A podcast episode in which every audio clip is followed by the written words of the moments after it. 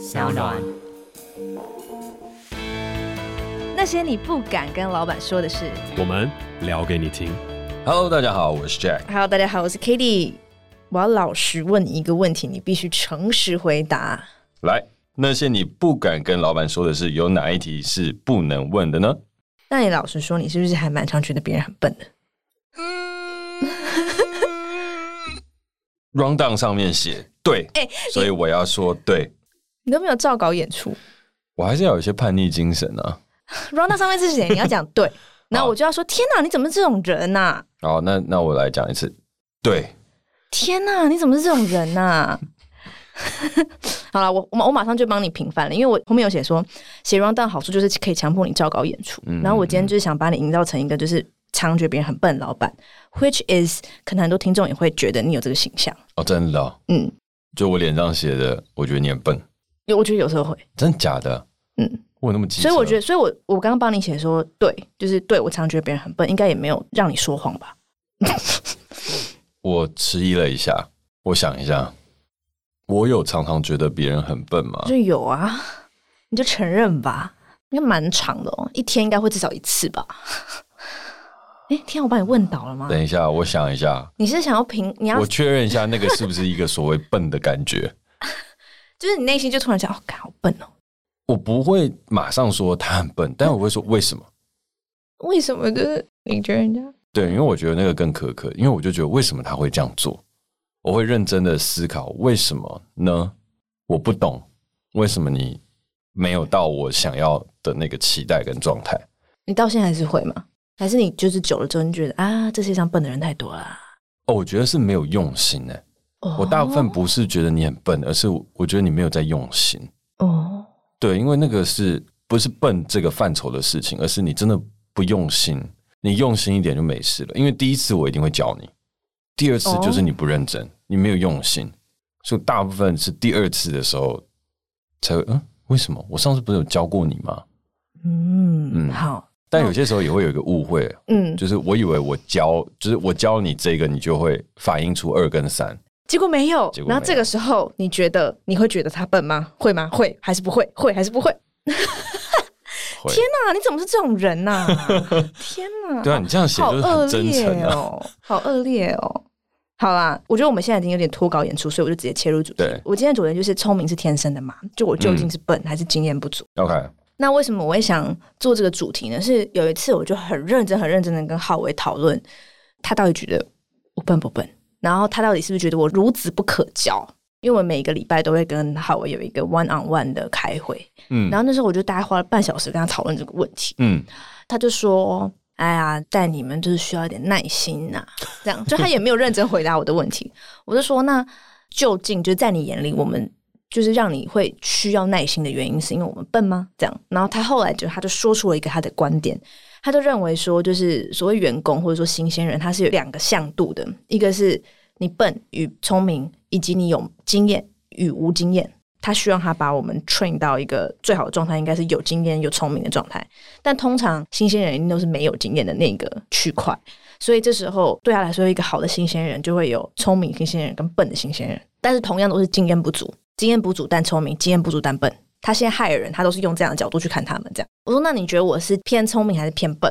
他就说：“呃，偏不聪明吧。”然后我就想说：“啊，为什么？”然后接下来他就没办法讲得很清楚，但是他认为就是经验的累积一定还是可以帮助这件事情的。就即便你天生偏笨，这样、嗯、这件事就让我开始在心里面想说：“啊，原来他真的觉得我笨嘛？”然后我就觉得一方面有点难过，一方面就是因为我其实有时候会被人家称赞聪明。就像你有时候也会说我聪明，嗯，然后我之前在 Acupass 的主管也说过我聪明，嗯，然后我就想说，那到底是怎样？可是我现在主管说我笨啊，那到底就是你们讲的聪明跟笨是不是都不一样？然后我的自我认知就很混淆，嗯，干嘛？没有，干嘛笑成这样？在听你论述，你到底聪明还是笨呢？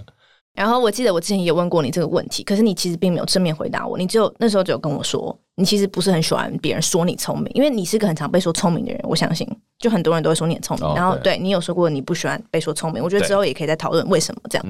然后因为我太想知道这个问题了，我之前跟我的 Acupass 主管就讨论到说，什么是聪明。那他对聪明就有一个很完整的理解，因为他就说他觉得我离开 Acupass 之后工作一年之后，就整个人变很多这样。那他觉得，因为我本来就聪明，所以我本来就可以学很快。所以我就问他说：“那你到底认为聪明是什么概念？”他就说他觉得聪明是形容一个人具备知道如何把事情做成的能力。哎，不管这件事对他来说是已知还是未知，你知道方法，知道怎么把事情做成。嗯嗯，他觉得就是聪明。然后我就说：“哦，可是如果是这样的话，他其实是分你知道跟你做，一个是认知上的，一个是你执行上的。”嗯，然后我就说：“那要知道的话，是不是需要判断力？”判断力是不是聪明的前提？你如果没有判断力的话，你是不是就没有办法知道要怎么把事情做好？我问这些问题的初衷是想了解聪明到底是不是天生的。然后他就说，他觉得判断力这个东西呢，它有分先天跟后天。因为有些人可能智商本来就比较高，就是很像 CPU 跑得比较快，可是他觉得后天的影响比较大。因为其实我们所受的教育就是一直在让我们累积判断力。我就之后就导出了一个公式：聪明其实就是知道如何把事情做好，而他需要的是正确的判断跟执行，并且持续。哦，我们还有提到一个概念是，是因为我刚刚有说判断是后天的，需要知识的累积，但知识会不断更新，所以如果你没有一直不停更新你的知识的话，你的判断力就会退化。那这时候你可能就变比较不聪明。嗯。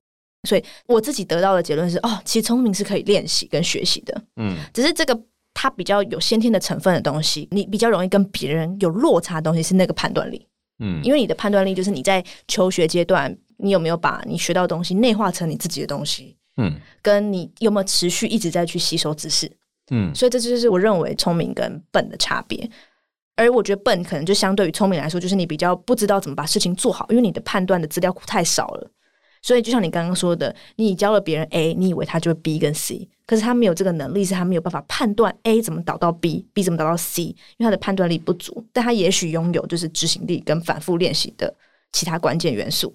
而我就是通常会被让别人认为聪明，可能是因为 I don't know，可能我反应比较快，会让人家觉得我的判断力比较好，但未必哦。所以我觉得我自己自我认知是，其实我并没有觉得我自己很聪明。这就是我对于聪明的理解。OK。智商也许是天生的，可是我觉得聪明是可以练习的。而工作上的聪明，或是你跟人应对进退聪明，都是可以透过学习跟经验累积去累积你的判断力。然后你最终也有可能变成一个聪明的人，即便你现在是笨的人。所以也有一天，说不定浩伟就觉得我聪明。对。那你觉得我为什么会不喜欢别人说我聪明？好，我猜，嗯嗯，因为我觉得聪明好像是你就天生的哦，你是天生的，然后就会忽略你的努力哦，对对，可是。依照我刚刚那个定义，聪明其实是累积的，然后跟反复练习的。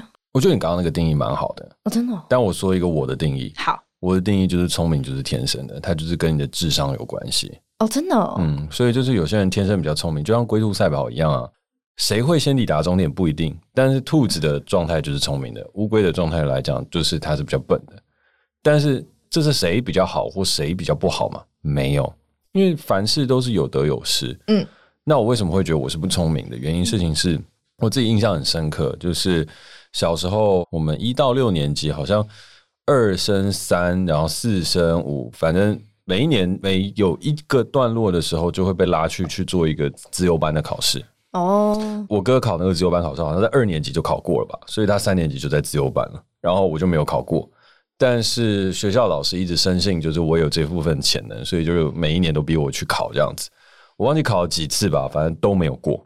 嗯，然后都没有过了之后，我就觉得，嗯，我好像不是那么聪明的人，因为我就是不懂，我也不会。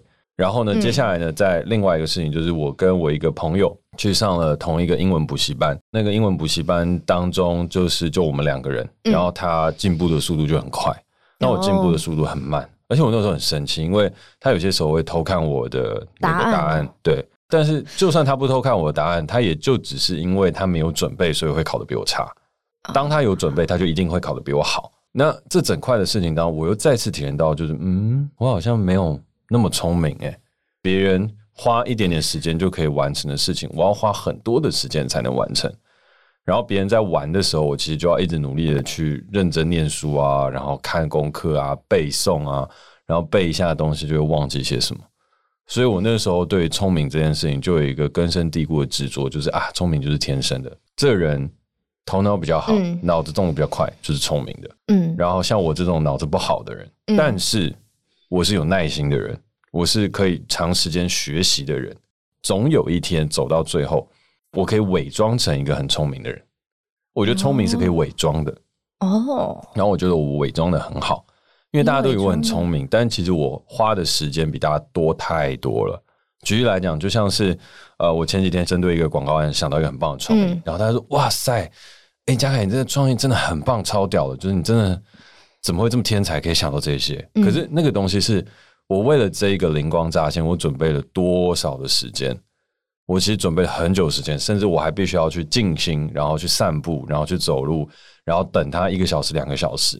然后呢，我还会知道的事情就是，我当天一定会先想到两个备案，我隔天还要再想。”我明天还要再想，今天早上起床了，我还要再重新想一次。我是花了别人很多倍的时间，我才会去想到一个我觉得不错的事情。嗯，可是别人就觉得哇，嘉凯你好聪明，但我已经为这个东西准备很久了。又或是说，大家会想说，哎，嘉凯你为什么会对于财务报表，或对于这些东西就是这么深刻理解跟认识？那我就说，其实这个东西也没有很难啊。然后大家说哇，嘉凯你好聪明哦。但我说没有很难的事情，就是。你真的花时间读书，你就会了。只是你们大家都不想要去读。你为什么会了解迪士尼的财报？因为我每年我定期想要看呐、你为什么会知道这些？不是因为厂商的财务报表公开的资讯揭露当中就有告诉你他一年在广告上面要花多少钱，所以我会知道我要去跟他提案的时候，我要跟他争取到多少预算。然后别人就啊，是哦，哦原来是这样子。然后讲出来之后就说哦，你好像也还好。但我就说嗯，我就是会去做这些事情。哎、欸，可是我觉得你这样很聪明啊，因为你就知道怎么做事啊，你知道那个方法。对，但我不知道哎、欸，我自己内心当中我都不会觉得聪明是一件特别好的事情。但是先回答你刚刚说的，就是我知道这做事情的方法也是因为去学的，有很多很多东西都是公开的资讯，嗯，所以我平常就养成了大量阅读的习惯。然后大量阅读的习惯总结到后面的时候，我也知道怎么样在大量阅读当中去做快速阅读的方法。可是有些人是天生一目十行啊，我就不是。我觉得这是中间的差异。当我学会一目十行这件事情的时候，我就可以更靠近我伪装成聪明，更接近一点点。然后我就带着这个能力再继续往下，再带着能力再继续往下。嗯所以到最后我就可以 fake 成一个我好像是一个很聪明的人。可是为什么我会说我是 fake 呢？是因为如果你把我丢到一个新的领域，完全让我之前的经验跟所学的东西毫无用武之地的时候，到了那个状态，我就会跟新出生的婴儿一样。你会发现的事情是，哎，对面的那个朋友学的比较快，因为他比较聪明。嗯，哎，可是你这样讲，我就会觉得说，你不是 fake 成聪明的人，是你已经是个聪明的人了。但是我当然可以理解，小时候我们都。比较有本质这个东西，就是像你刚刚说，你那个朋友，你小时候的英文补习班的朋友，他不用准备，或是他只要稍微准备，他就可以考得很好。他在那个时候用他的聪明，他当时他天生内建的那个聪明，他可以达到这个高度。可是十年后、二十年后，他还是一样这么聪明吗？跟同才比，我觉得嗯，还是一样聪明。我还是一样聪明哦。原因的事情是我其实长大后又有碰到他。哦，他还是很厉害，而且你就是真的把他丢到一个新环境，他适应跟成长的速度是你在初期永远比不上的。就算我到了现在这个状态也一样，他还是很聪明。如果你丢的环境越陌生，他会活得比我越好。他的那个聪明与生俱来，并且不曾减损。嗯，那、嗯、可是我要说，可是我的能力比他强。哦，嗯，我的能力已经超越了他聪明所能涵盖的范围。所以你聪明，你的那个 central 大概只有这样子。然后我哥，我手边现在在画一个小小的圈，但我接下来画了一个更大的圈，那个就是我的能力。所以我的能力已经包裹你聪明之所及，甚至超越了你聪明能所及的地方。嗯，因为就是龟兔赛跑，我是乌龟，一直一直在爬，你是兔子，爬一爬，跳一跳之后，你就在旁边休息了。所以我在你探索世界成一小方圆的时候，我已经探索世界成一大方圆。当我们遇到一个新的事物的时候，除非它真的是风马牛不相及，跟我们现在人生成长一点关联性都没有，嗯，那你就会比我强很多哦。可是你只要让我有一点的关联性，我的能力就会比你强很多，因为那都是我实打实拿来的事情，嗯。而那些实打实拿来的事情，我不需要去耍我的聪明，因为我本身的存在就可以应对所有的事情，那是我的经验。所以说，如果说你那个同学他花的时间跟你一样多，一样努力的话，你的意思是说，本质上他还是会比你强很多，能力上也是。对。但是就是因为他没有，所以你的能力已经含刮过他的聪明。我觉得聪明的人本身也会有一个诅咒，他有一个 curse，就是他会耍小聪明，啊、他不太能经历痛苦。可是，那你之前有有有几次有说过我聪明诶，而且你说过大概两次吧？嗯，然后我就想说，那你到底什么意思啊？我觉得就是你能够 balance，你能够平衡。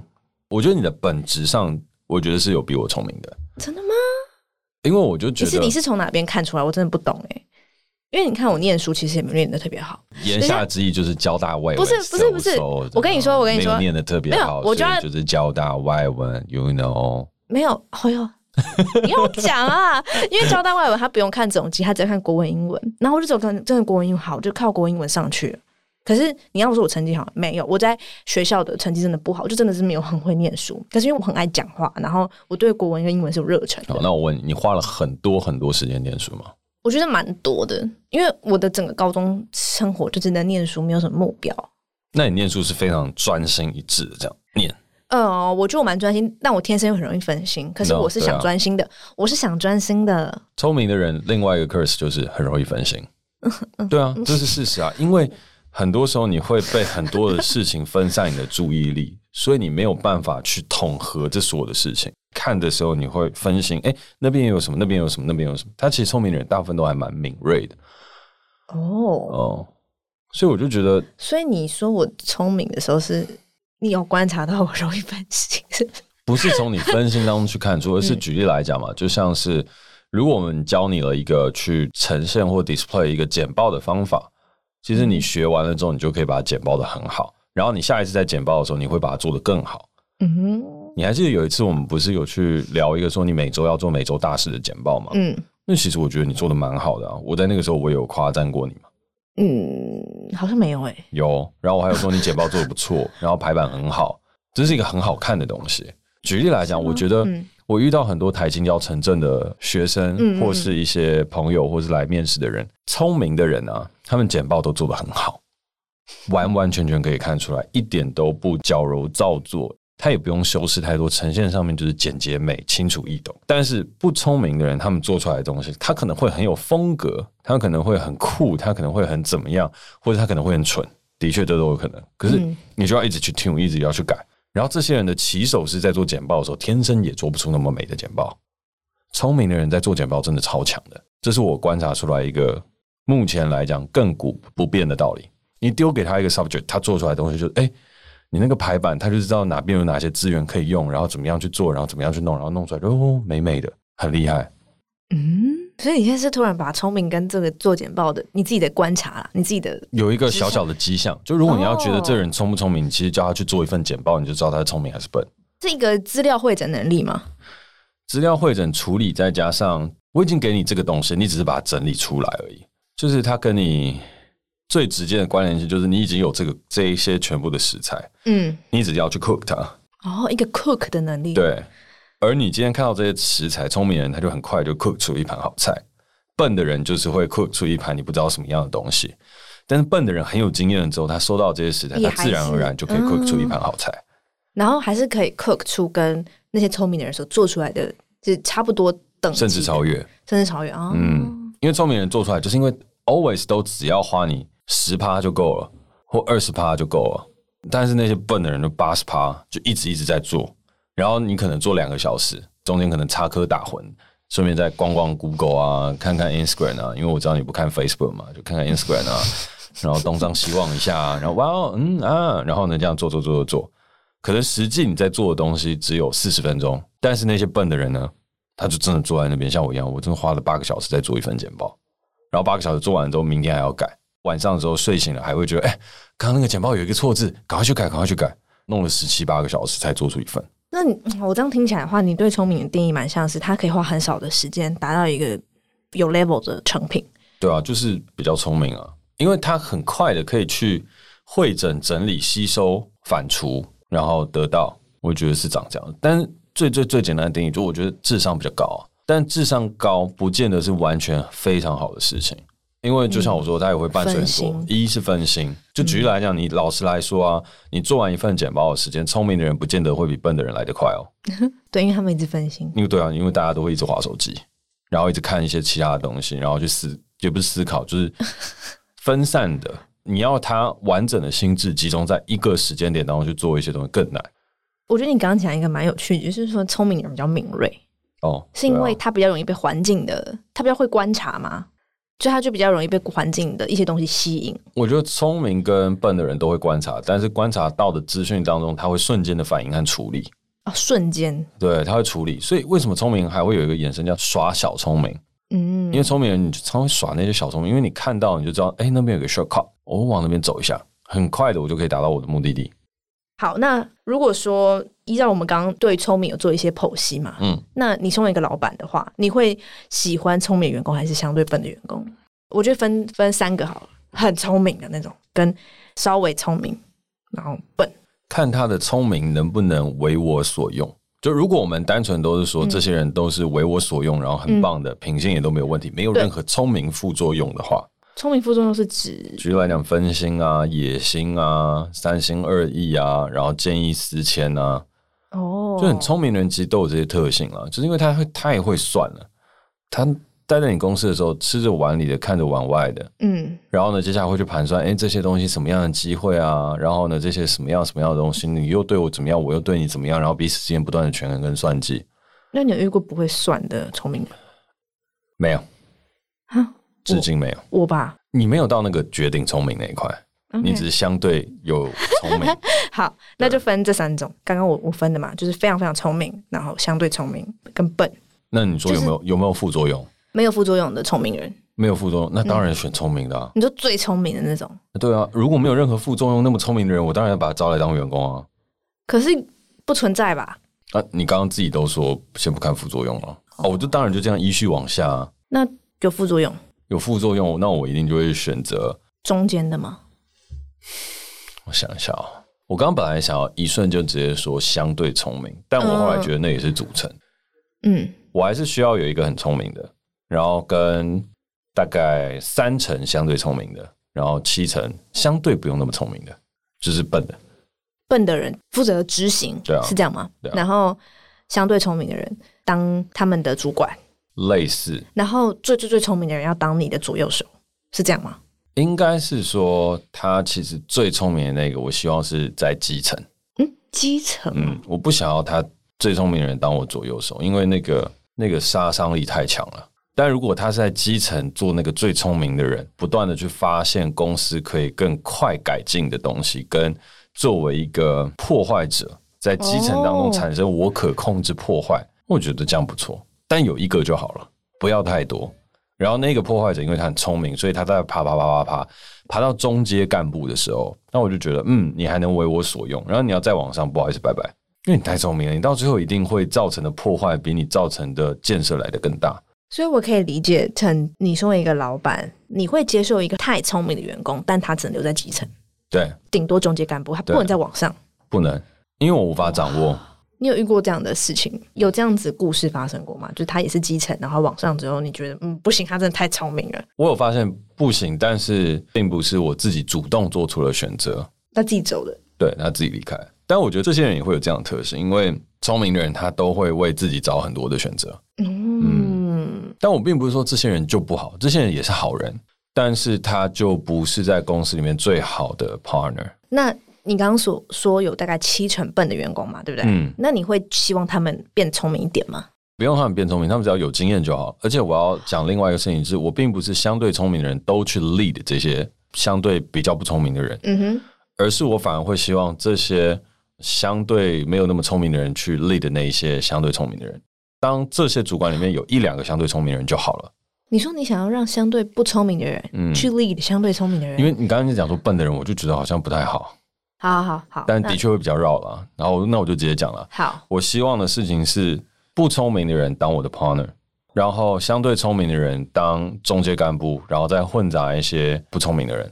接下来在基层的时候呢，大部分的人我觉得我可以容许相对聪明的人也在这边多一些，但是我并不是想要把相对聪明的人都拉上来当我的 partner 跟干部，没有。嗯、所以我可以理解成就是不聪明的嗯基层。嗯你其实没有真的很 care 他们到底聪不聪明，你只会 care 他们随着时间过去，他们有没有经验？对，他们有没有累积他们的经验？对，如果没有的话，他聪明或不聪明，你都会想要 fire 他。对，所以其实我今天问说，聪明是天生的吗？我究竟是笨还是经验不足？其实是一个伪议题，对吗？就是他其实并不是那么重要，在工作上，他其实并没有扮演一个非常关键性的因素。对，因为重点是你有没有能力，你有没有把你的经验变成你的能力？就是聪不聪明，然后经验够不够，它综合起来一个东西叫做能力。就是、但是你有很聪明、嗯，也不代表你很有能力啊。你懂我意思吗？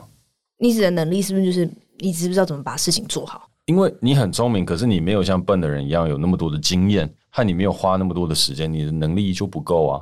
所以最重要的事情还是花时间。花时间，我觉得就是结果论，就是你们把事情做好了。对，你有没有把事情做好？OK。然后我觉得大家都会有一个误会，就是聪明的人都能把事情做好。没有，我当老板，我会告诉你，聪明的人是往往最难把事情做好的人。真的？为什么啊？他只能完成一个小事情。你真的要遇到大事，你真的要遇到什么东西？和判断力，其实判断力啊，不是聪明的人会应有的特质。判断力是笨的人才会养成的东西，而且笨的人他会更果断。哎，为什么？因为是经验先决。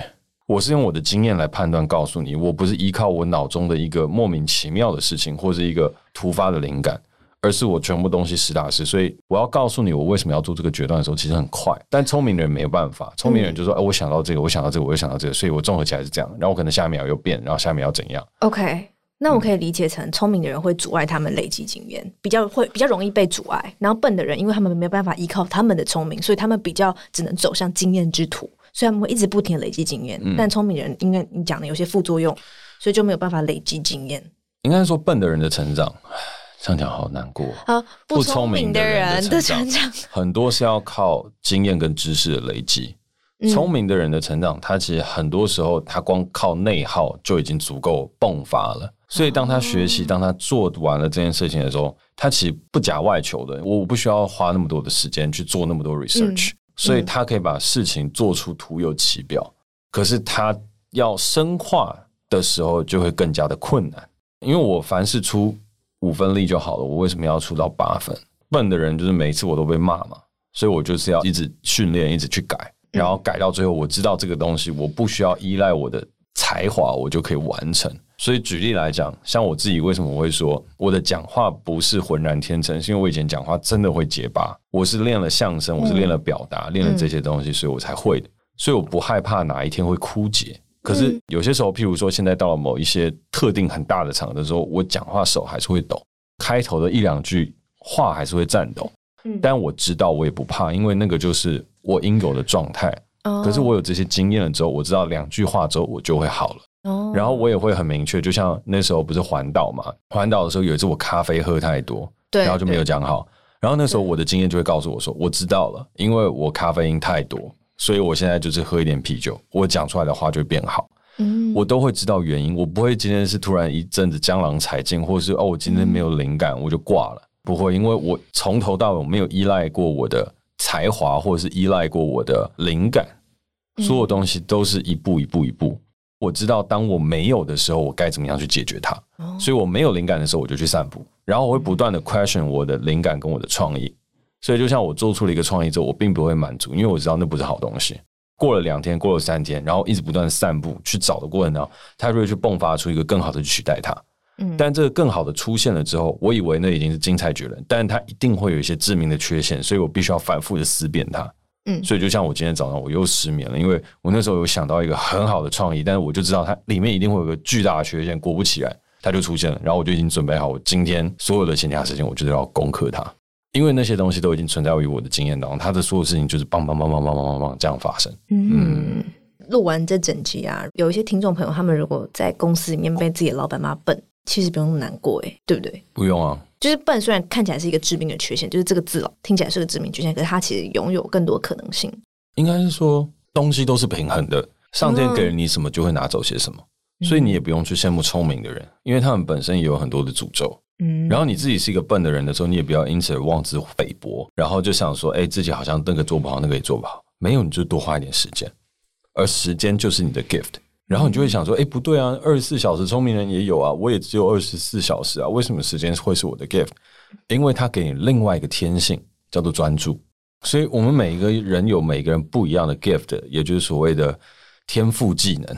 有些人点到了聪明，嗯、有些人点到了专注，有些人点到了努力，有些人点到了吃苦，嗯、就是每一个人点到的都不同。那有没有人又笨又很容易分心啊？那他一定还会有另外一个 gift。我我自己真的这样相信。嗯，只是有些时候我们会被很显性的那些 gift 给蒙蔽了，嗯、然后把自己隐性的一个很棒的品质给丢掉了。嗯，像我自己觉得我的爱幻想是我自己最大的 gift。你爱幻想？我很爱幻想。我小时候就是看金庸武侠世界，嗯、看倪匡科幻小说这些东西滋养我长大。嗯，那为什么爱幻想是我最大的 gift 呢？其实努力也不是我的天性，哦、我深信就是那个阿姨我不想努力的那一类人。是吗？我不太明确那个词的意思啦，但是我觉得那个听起来，但我觉得那个听起来很好笑，所以我就会写起来，然后以便可以跟年轻人打成一片。啊，好，怎么讲这么长辈的话？好，很像那种过年，就是那种叔叔舅舅，他们都会去先去恶补一些最近的内梗啊。一定要的。你们现在在看《天竺鼠车车》？没错，《天竺鼠车车》以及《阿姨我不想努力了》，这是当代最重要的事情。好，过年我已经准备好了啊，但不是要讲这个，讲的事情就是为什么幻想是呢？是因为。幻想，它满足了我对这个世界当中很多的不满和好奇。不满就是我觉得觉得我很笨啊，然后我又不聪明，然后又长得胖，然后什么等等。但是幻想的事情就是，它告诉我这个东西是有机会，你有一个可能性可以打通你的任督二脉。这世界说不定真的有内功。武侠小说里面有很多人是努力来的，就像郭靖一样。所以我幻想我自己是郭靖，我幻想我今天有一天可以打通任督二脉。我还有一个。很强烈的幻想是我小时候，我小时候比现在还要胖，然后我就坐在马桶上看着肚子上那层肥肉，然后我就幻想说他有一天会不见，我就透过那个幻想创造出这个目标，然后我就在那个想象过程当中瘦身有成，但是现在又复胖，对，不要用那种迟疑的眼神看着我，我现在只是缺少了我幻想我自己有一天能长出六块肌这个切实的状态。那赶快幻想啊！哎、欸，没关系，我先幻想。想象力是你的超能力。对，但我现在大部分的幻想都集中在我在。呃，现在算下来，在四年之后，我要有一栋属于我自己的制作大楼。我先集中在这个幻想上。哦、你真的有在一直幻想这件事？平常，平常哎，平常啊，哦，真的、哦。我平常就在幻想我自己有一个大的办公室，但是那个办公室并不是我自己独有的，而是它有很多桌子，然后有很 chill 的有啤酒柜，然后这样，然后我们会有四五个人在那边搞创意，四五组人，然后我就在那边一直游走，然后在那边去弄这些事情跟东西。然后那个制作大楼一定要很屌，很屌的事情，不是那种。科技感很重那种，没有，就是有很有风格，sell Pack 这样很帅。我觉得你还蛮 demo 吸引力法则诶，因为这个就是吸引力法则的使用方法。就你要真的相信这件事会发生，那它就会发生。你要真的相信你已经在那个现实里了，然后你就会朝那个地方靠近。所以我就跟你讲嘛，我的那个十年计划，就我那时候就一直在幻想，我要先去搞一个影集，然后我就搞一个影集嘛，然后我要搞一个酒吧，就弄了一个酒吧，搞一个电影，我就弄一个电影。啊，每一次我都在幻想我自己在走金马红毯啊，我在幻想我得奖啊，或者是幻想什么等等。我只要有幻想，我的动力就很强。所以幻想这个 gift 啊，通常大家都会觉得那个东西叫痴人说梦，是一个很鸡肋的技能。但是在我的手上，他就发挥了很强的能力。嗯，就像那个海贼王里面，不是大家都是那种恶魔果实嘛？有些人吃到很废的，可是到最后他还是会很强。嗯，那我就吃到一个很废的果实，可是那个果实你开发完了之后，它还是很强。那我就是走那一块。了解，嗯，所以我觉得聪明它也是一种能力，对，然后经验它也是一种能力，但是这些东西就是你把它总合起来之后，你有一个综合能力值。老板看重的是综合能力值，而不是你聪不聪明，这是今天的重点。对，老板看重的是你的综合能力值，不是你聪不聪明。所以今天不管你是聪明或是笨，嗯、老板只是看那个你的综合能力的结果。所以你就算是笨也没有关系，完全没关系。你要发掘到你自己的 gift，然后去找出它，然后把它进化，开四档。练出霸气，那什么、啊？我记得是霸气吧？海贼王里面，我跟你讲，年轻人厉害了，好不好？他有所谓的武装色霸气、见闻色霸气，还有什么？好像还有什么霸王色霸气之类的。啊，我知道海贼王很多人看，但我没有看。对，再讲了我就尴尬，因为我怕我讲错。对，而且我没有人，我们没有人可以帮你 debug。好，反正就是综合能力值啦。然后到总有一天，你就会登顶。好了，那在聊完了海贼王，聊完了见闻色霸气之后呢？聊完了聪明与笨。啊，对，聊完了聪明与笨，然后了解了其实能力，它才是这个现实社会当中最现实的一点。管你聪不聪明，笨不笨，反正你有能力就是很厉害的人。没错。得到这个残酷的事实之后呢，就来到今天最重要的总结。感谢你收听今天的节目，我是 Jack，我是 Katie。那如果你喜欢我们的节目的话，欢迎在 SoundOn 上面订阅我们。有任何想跟我们说的话，也欢迎在 Apple Podcast 给我们评分加留言，或是透过底下连接私讯给我们哦。那我们下次见，次见拜拜。拜拜。